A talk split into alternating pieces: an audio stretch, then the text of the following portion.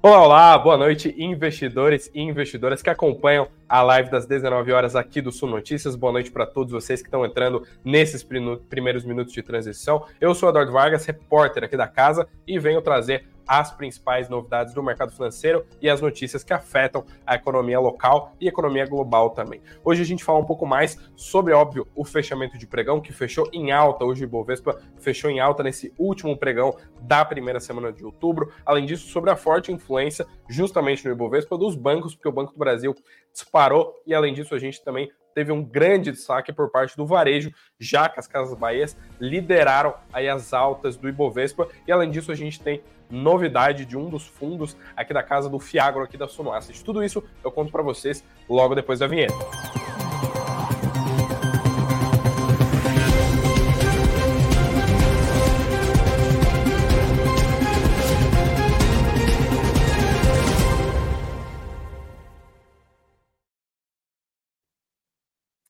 Olá, boa noite. Agora sim, começando o nosso noticiário de sexta-feira, nesse sextou, dia 6 de outubro, uh, final daí da primeira semana do mês. Deixar uma boa noite aqui para Nancy, para Cristina, para o Márcio, para o Juliano, para o Paulo, para todo mundo que está entrando aí logo nesses primeiros minutos de live. Lembrando, se você for novo por aqui, não esquece de se inscrever no nosso canal e, além disso, deixa o seu like também aqui nessa live para uh, o YouTube entregar o nosso trabalho aí para mais gente.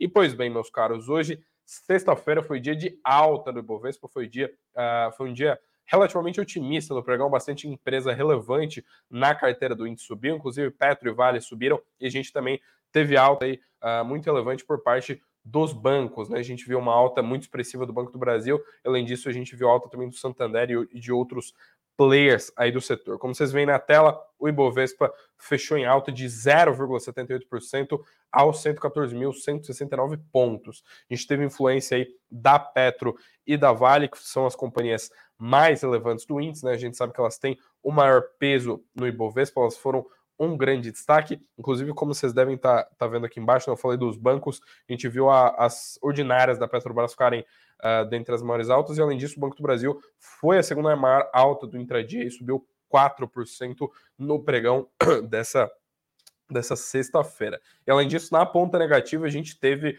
Edux, Cogna, várias outras companhias educacionais. Além disso, a Pets caiu de novo. A gente está vendo uma derrocada das ações da Pets, uh, justamente aí nesses últimos pregões. Ela caiu uh, consideravelmente hoje, e se a gente pegar o acumulado de 30 dias, a Pets cai 26%, ou seja, nos últimos 30 dias corridos, lembrando, não são 30 pregões, a gente vê uma verdadeira derrocada da Pets, lembrando que já na ainda no pregão aí de, de quinta-feira, ou seja, no pregão de ontem, a gente já estava vendo uma, uma queda expressiva da, das ações da Pets, né? A gente já estava vendo a Pets derreter lá no Ibovespa e foi o que se repetiu aí então uh, durante essa durante essa sexta-feira, durante esse pregão de sexta-feira.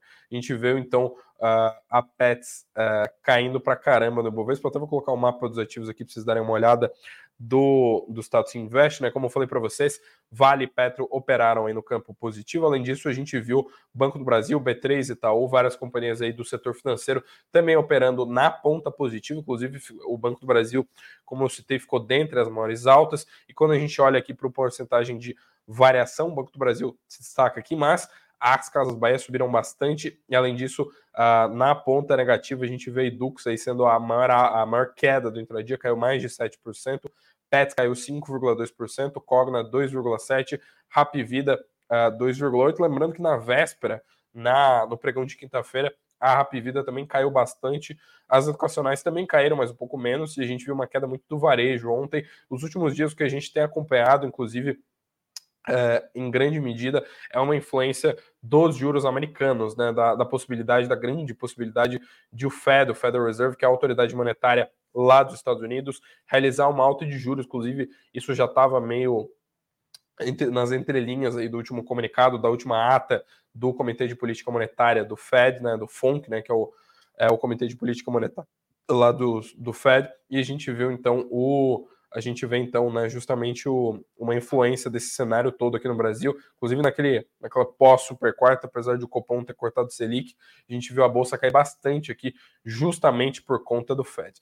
Mas hoje, hoje o dia foi de otimismo, hoje o dia foi de alta aí da bolsa brasileira, apesar dos pesares, né? Apesar de que a gente teve um é, tanto o Ibovespa quanto índices internacionais, eles estavam operando um pouco no vermelho no começo do dia, eles tiveram, operaram uma parte considerável do intradia aí uh, no vermelho, mas a gente viu uma forte influência dos bancos, tá? E em grande medida isso rolou por conta do seu site. Eu sempre chamo atenção aqui para o fato de que é importante dar uma analisada em como é que os analistas do seu site, né, da, das áreas de research bancos estão uh, cobrindo as ações. E hoje a gente viu duas elevações de ações que foram muito relevantes que puxaram as ações para a bolsa. A gente viu o Bradesco BBI elevar sua recomendação das ações do Banco do Brasil, eles subiram o preço-alvo de R$ 48,00 para R$ 60,00. Lembrando que atualmente as ações do Banco do Brasil elas estão sendo negociadas justamente nesse patamar de R$ 48,00. E além disso, os analistas lá do BTG Pactual subiram uh, a recomendação uh, das ações do Santander de, uh, de recomendação de venda das ações para uma recomendação neutra. Eles que estavam bem pessimistas aí com o Santander, mas mantiveram aí preço-alvo na casa dos 28 reais. A gente viu que foi uma, uh, um movimento bem relevante e a gente viu uh, bastante, bastante alta aí por parte dos bancos, como eu comentei para vocês. A gente viu uh, o Banco do Brasil ficar dentre as maiores altas, subiu 4%, e além disso, o Santander subiu 2%. Por parte do Banco do Brasil, o, os analistas do Bradesco BBI, eles destacaram o seguinte, né, que o Banco do Brasil é, uma, é um titã da Bolsa, é uma ação extremamente. É uma empresa que tem um valuation enorme, é uma empresa muito segura, conhecida pela sua, toda a sua segurança, mas ela está num valuation muito atrativo. Eles consideraram que o patamar de preço atual das ações do Banco do Brasil oferece aí uma janela de entrada atrativa para os investidores. Eles, inclusive, destacaram aqui que o Banco do Brasil, abre aspas, uma fortaleza com um valuation barato demais para ser ignorado. Essas foram as palavras aí uh, dos analistas do Bradesco BBI. Inclusive, como eu falei para vocês, eles subiram aí o preço-alvo dos papéis de 28 para, uh, perdão, de 48 para 60 e a gente viu os papéis fecharem um pouquinho abaixo de 49 reais, justamente perto do preço-alvo antigo que estava sendo firmado pelos analistas do Bradesco BBI. Já para o Santander, como eu falei, o preço-alvo do BTG ficou ali no, na casa dos 28. Desde lá de meados de 2021, os analistas do BTG eles estavam, uh, como eu posso dizer, mais cautelosos com uh, as políticas, né, com as diretrizes, digamos assim, do Santander, inclusive uh, nas decisões que eles tomavam quanto à carteira de crédito, a seletividade dos clientes, a maneira, a, a maneira com que eles estavam se expondo a risco, e é claro, o Santander também tinha uma questão que uh, mostrava pressão nas margens e pressão no ROI nos últimos resultados. Isso estava deixando o BTG muito pessimista e por conta disso a gente via a recomendação de venda por parte dos analistas do BTG para as units do Santander até hoje, até essa sexta-feira, quando eles então elevaram a recomendação para neutra. Lembrando que o a recomendação neutra, a, perdão, a recomendação de venda, né? A gente sabe que existem três recomendações padrão aí na área de research uh, de ações, né? Que é você uh, comprar recomendação neutra e recomendação de venda. A recomendação de venda ela é bem difícil, né? Ela é muito mais rara de ser uh, mostrada pelos analistas. Isso rola quando eles veem a ação como muito overpriced, né? Como muito cara, ou além disso, com, né, com uma série de dificuldades operacionais e uh, a grande maioria dos papéis que eles têm mais cautela, que eles estão vendo os problemas operacionais, eles preferem deixar ali como re recomendação neutra. Lembrando que uh, o Santander também é um banco, uma empresa com valuation muito grande, então dar uma recomendação de venda para esse tipo de companhia é relativamente inusual. E além disso, eles destacaram o seguinte, né? Uh, eles destacaram que existe uma, uma questão toda que eles conversaram com executivos da companhia recentemente, conversaram inclusive com uh, o CEO, né, o Mário Leão, e eles sacaram que uh, o que eles ouviram né, do CEO uh, ah, foi considerado muito positivo, né, consideraram que as palavras do CEO sobre o futuro do Santander foram muito positivas e confiaram bastante no que lhes foi dito, justamente por isso a gente vê essa mudança aí na revisão de tese sobre as units do Santander, e agora a recomendação ainda é neutra, né, mas obviamente isso já foi suficiente para o mercado mostrar uma alta das ações do Santander. E além disso, por falar em banco, antes de voltar para o noticiário corporativo, tem uma notícia muito relevante sobre um dos principais concorrentes do Santander, sobre o maior banco privado do país. Uh, nessa semana a gente viu o Itaú ser considerado uh, a empresa que tem a marca mais valiosa da América Latina. Pois é, saiu o ranking da Brand Finance, né, que ranqueou as 100 companhias com as marcas mais valiosas da América Latina e deixou o Itaú no topo, em primeiro lugar, com uma marca aí que, segundo eles, vale 8,7 uh, ah, milhões de dólares, né? Então a gente vê uh, uma relevância muito grande por parte uh, dos, né, dada pelos analistas lá, pelos especialistas da Brand Finance. Inclusive, eu vou até mostrar o ranking aqui para vocês darem uma olhada. O Itaú fica em primeiro, com 8,7 milhões de, uh, de dólares aí, uh, valendo a sua marca, segundo a Brand Finance. Além disso, a gente vê a Corona em segundo lugar, a Corona que é lá do México, e a gente vê várias companhias de cerveja, companhias de bebida, de energético, de bebidas alcoólicas, de um modo geral, rolando aqui no, nesse ranking da Brand Finance, o que é relativamente comum. Inclusive, no caso do energético, a gente vê, um, não está na América Latina, né, mas a Red Bull é uma das companhias mais uh, relevantes nesse sentido, porque eles investem, salvo engano, 30% da receita deles em marketing. Então, companhias aí de bebidas tendem a, a, gastar bastante dinheiro com branding, com marketing, consequentemente ter marcas mais bem avaliadas. Além disso, tem vários bancos aqui no ranking. Bradesco fica no quarto lugar e o Banco do Brasil fica em quinto, com 5 milhões e 4,9 milhões de dólares uh, na, no valuation, digamos assim, das suas marcas. E a Claro também está ali com 5,4 milhões de dólares aparecendo no terceiro lugar. Eu destaco aqui também que a gente viu Petrobras aí no oitavo lugar, uh, perdão, no, é, no oitavo lugar desse ano. Ano passado ela estava em décimo, então ela subiu duas posições aí, uh, e ela ficou à frente, inclusive, do Mercado Livre e da Ecopetrol, que também é uma petroleira lá da Colômbia. Além disso, tem caixa no índice, tem bastante companhia, Vale também aparece aqui, Natura, Skol, né, que é da Ambev, também aparece aqui. E eu destaco que lá para o final a gente vê, inclusive, a, XP agora superou a Rede Globo, né? O que é curioso, né? A XP ficou na posição 87 desse ranking, que é um top 100, e a Rede Globo caiu ali da posição uh, para a posição 89, né? Caiu da posição 88 para a posição uh, ah, 89, e a XP estava bem no final, lá na lanterninha do ranking do ano passado, estava na posição número 97, então subiu aí e ultrapassou a Rede Globo na edição do ranking de 2023. Mas agora sim, voltando para o pregão, uh, voltando para as notícias do radar corporativo, inclusive para as notícias que estão, é, inclusive, no, no título do vídeo, né, que chamaram bastante atenção, eu, inclusive, falei aqui no começo do pregão, que é a questão do varejo, porque a gente viu um player específico chamar muito atenção no pregão de hoje. A gente viu as ações da Casas Bahia subirem muito, lideraram as altas do Ibovespa, fecharam o pregão dessa sexta em alta de 8% no intradia. Lembrando que isso não atenua muito as quedas, porque a Casa Bahia tem caído muito. A gente vê pregão a pregão os papéis caindo muito desde que a empresa anunciou o seu follow-on, mas é claro que isso dá um alívio, é uma alta muito grande. E o principal fator para isso ser muito curioso é o fato de que a Casa Bahia andou na contramão do varejo. Hoje, nessa sexta-feira, a gente viu as ações do Magazine Luiza, inclusive, a caírem no pregão, me engano, caíram 3% aí no acumulado do intradia dessa sexta, o que é muito inusual, porque é, tirando quando a gente tem alguma mudança de fundamento muito específica daquela empresa, ou até mesmo quando a gente vê isso, o normal é que o varejo caia em bloco, né? Casas Bahia e Magalu geralmente andam juntas, caem juntas e sobem juntas também, mas não foi o que a gente viu hoje. Inclusive, curioso porque uh, boa parte, como eu falei, a gente estava vendo uma grande influência dos juros americanos. Com isso, é óbvio, as companhias uh, de varejo elas também são penalizadas. Geralmente, elas são as mais penalizadas, porque toda semente de juros mais altos, de forma geral, ele coloca mais pressão uh, aumenta o custo de capital e coloca mais pressão, especialmente sobre as empresas que são sensíveis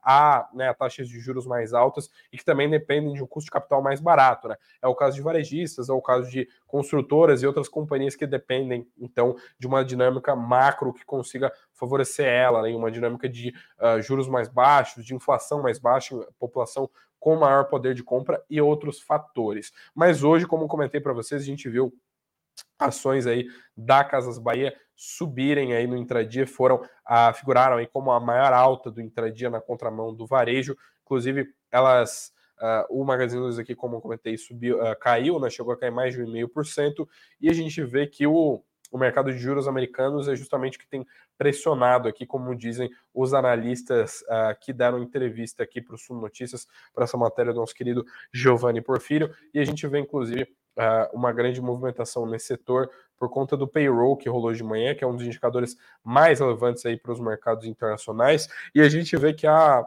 antes de, de falar do payroll, justamente porque é um indicador relevante, né?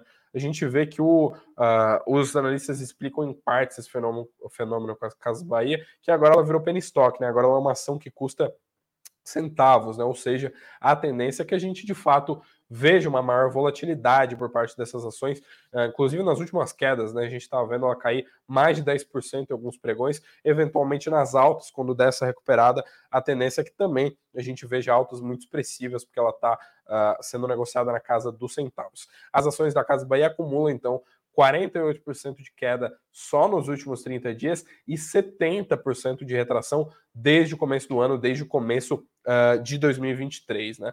E agora sim, eh, eu falei justamente desse mercado de juros, né, desse fator aqui que tem penalizado especialmente o varejo. Inclusive, antes de passar para essa notícia aqui, aproveito aí para deixar o boa noite aqui para o Antônio, para o Francisco, para o Fábio, para todo mundo que está entrando na live. Não esqueçam de deixar o seu like para o YouTube entregar o conteúdo para mais gente, para vocês ajudarem o nosso trabalho. Se algum de vocês for novo por aqui, não esquece de se inscrever aqui, aqui no canal. Uh, inclusive, comentem, a gente sempre está de olho no chat sobre o que, que, vocês estão falando. O pessoal gosta bastante de discutir tese aqui, o pessoal uh, fala bastante. Ontem o pessoal estava comentando que estava colocando muito vale na carteira, né? Ontem eu falei bastante vale, uma galera aí falou que estava colocando vale na carteira depois de ter visto a empresa cair nos últimos meses. E pois bem, agora sim falando do payroll, como eu comentei para vocês, hoje a gente viu um, um payroll que chamou bastante atenção do mercado, porque, claro, como eu falei para vocês, inclusive adiantei na live de ontem, esse é um indicador extremamente relevante, todos os mercados globais ficam de olho nisso aqui. E a gente viu um payroll que surpreendeu muito o mercado. O payroll ficou em 336 mil vagas de trabalho em setembro.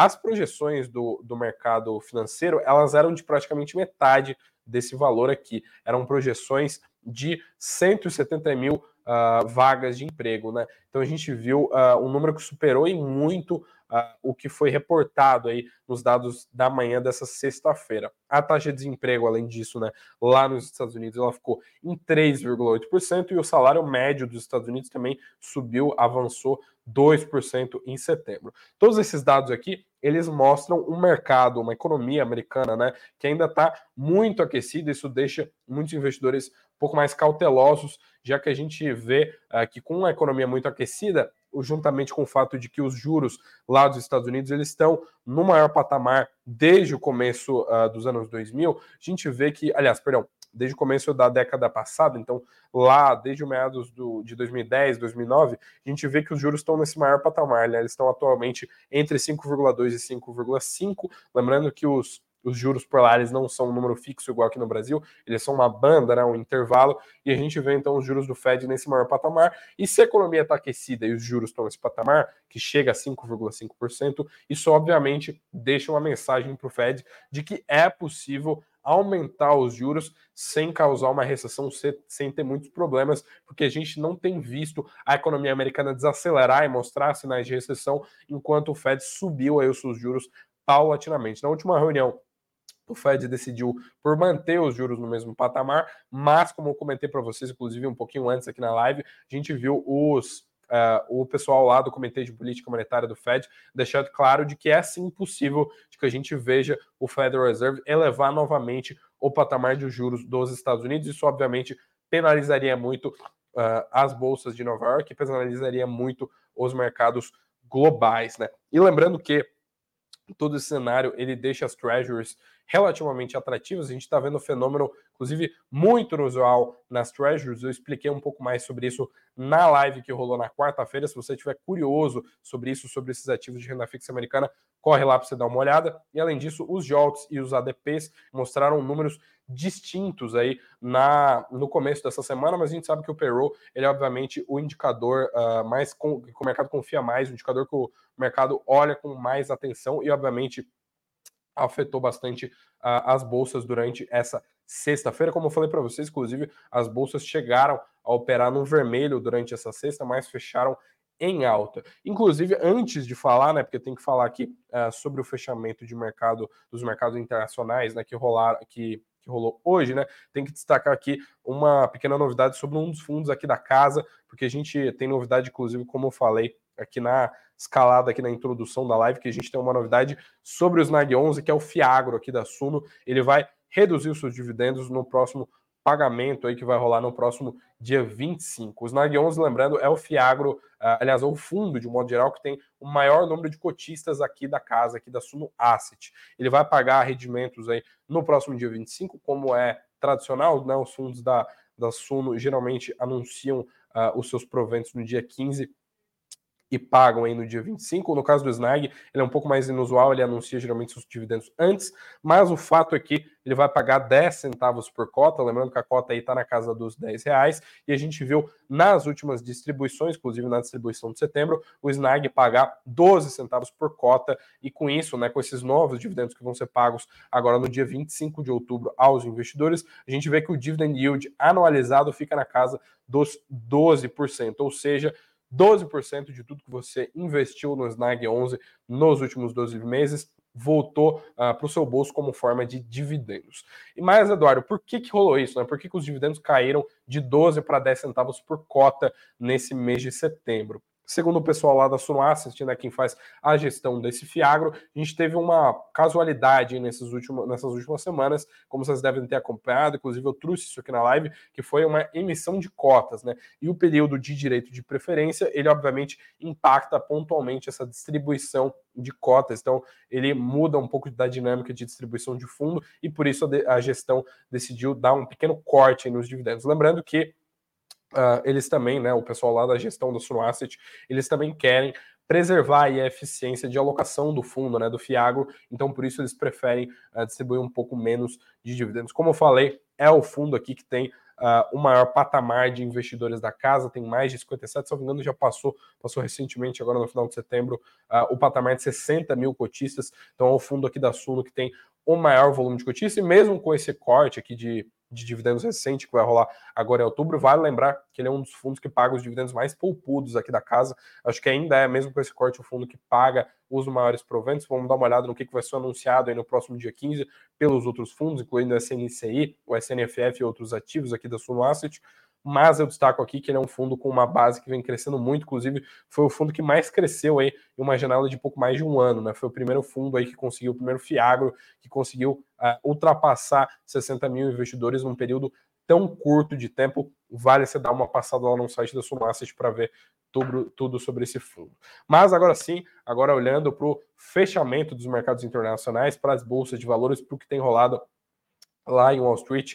A gente viu nessa, nessa sexta-feira boa parte dos mercados, né? Inclusive, foi uma coisa que uh, influenciou bastante o, o mercado daqui, o Ibovespa fechou em alta, que foi todos os índices internacionais fecharam em alta nessa sexta-feira. A gente viu o Dow Jones subir 0,87%, o S&P subiu 1,18%, e além disso, a Nasdaq subiu aí 1,06%. Lá na Europa, a bolsa de Frankfurt subiu 1,06, o FTSE, né, o índice da bolsa de Londres, subiu 0,58 e o Eurostox com tudo isso, além disso, Paris e Milão também fecharam em alta, e com tudo isso, é claro, o Eurostox, que é aquele índice que agrupa ali todas as bolsas europeias, obviamente fechou em alta, subiu 0,82% nessa sexta. O petróleo recuperou um pouquinho, subiu pouco, pouco menos do que meio por cento, avançou aí o petróleo Brent 0,48% no intradia dessa sexta. Lembrando que nos últimos dois pregões a gente viu uma queda drástica do petróleo. Lá na quarta-feira a gente viu uh, dados de estoques de petróleo bruto dos Estados Unidos serem divulgados e foram dados que descolaram, assim, descolaram muito do que o mercado financeiro estava esperando. Com isso, o petróleo chegou a derreter 5% em um dia só. Então a gente viu os últimos dois pregões sendo bem negativos para o petróleo. Hoje, nessa sexta, ele subiu um pouquinho, subiu 0,48, então está operando aí na casa dos 84 dólares e 46 centavos. Hoje não teve negociações uh, na Bolsa de Dalian, ainda é feriado na China, então a gente ainda vê uh, o minério de ferro sem negociações, a gente não tem novidades sobre essa commodity. E no radar de indicadores, a gente viu que o, uh, o payroll foi o, o principal indicador dessa sexta-feira e amanhã, que é sábado, é final de semana. Então amanhã nós não temos indicadores para ser divulgados, mas eu adianto aí para vocês um pouco do que a gente deve ver na semana que vem, porque na semana que vem a gente tem indicadores muito relevantes, inclusive para o mercado doméstico aqui para o Brasil. A gente começa a semana lá no comecinho, tem dados de inflação na Alemanha, que é a maior economia da Europa, mas quarta-feira a gente tem inflação aqui do Brasil. A gente tem divulgação do IPCA logo na quarta-feira, no meio da semana, às nove da manhã. Além disso, tem divulgação da ata da reunião do FONC uh, também no, na quarta-feira. E na quinta, que vai ser feriado aqui, né? Porque vai ser dia 12 de outubro, dia das crianças, e a gente vai ver uh, a divulgação do CPI dos Estados Unidos, que é aquele dado de inflação como se fosse o IPCA lá da terra do tio Sam. Vai ser divulgado então no dia 12 de outubro, quando veremos aqui uh, mercados fechados no Brasil. A gente vai ver o Bovespa fechado aqui, porque vai ser feriado. Inclusive, infelizmente, também não teremos lives. Dia que não tem pregão, não tem live das 19 horas. Mas, pois bem, meus queridos, muito obrigado para todos vocês que acompanharam a live desde o início. Muito obrigado para todos que estão aqui. Eu Uh, peço para que vocês, se possível, se inscrevam no canal se vocês forem novos por aqui e também não esquece de deixar aquele like para ajudar o nosso trabalho para o YouTube entregar essa live aqui para mais gente. Com isso, eu fecho aí a, a última live dessa primeira semana de outubro. Muito obrigado a todos que acompanharam a live aqui. Lembrando, se você não consegue comparecer aqui às 19 horas para a nossa tradicional live aqui do Sumo Notícias, é possível acompanhar a gente também no Spotify e, obviamente, ela fica gravada, então você consegue ver depois uh, lá, só dá uma olhada na nossa playlist de lives aqui do nosso canal do YouTube. Muito obrigado a todos vocês, especialmente que acompanhou todas as lives da semana, da semana toda, né? Todos os dias da semana. Muito obrigado para todos vocês que estão acompanhando o nosso conteúdo. Estamos sempre abertos a sugestões, é sempre um prazer comentar as principais novidades do mercado financeiro uh, com vocês. Um, uma boa noite aí para todos vocês, um bom final de semana, descansem muito, muito obrigado a todos. A gente volta na segunda-feira, nesse horário tradicional aqui das 19 horas. Muito obrigado para você que ficou aqui, boa noite e tchau, tchau.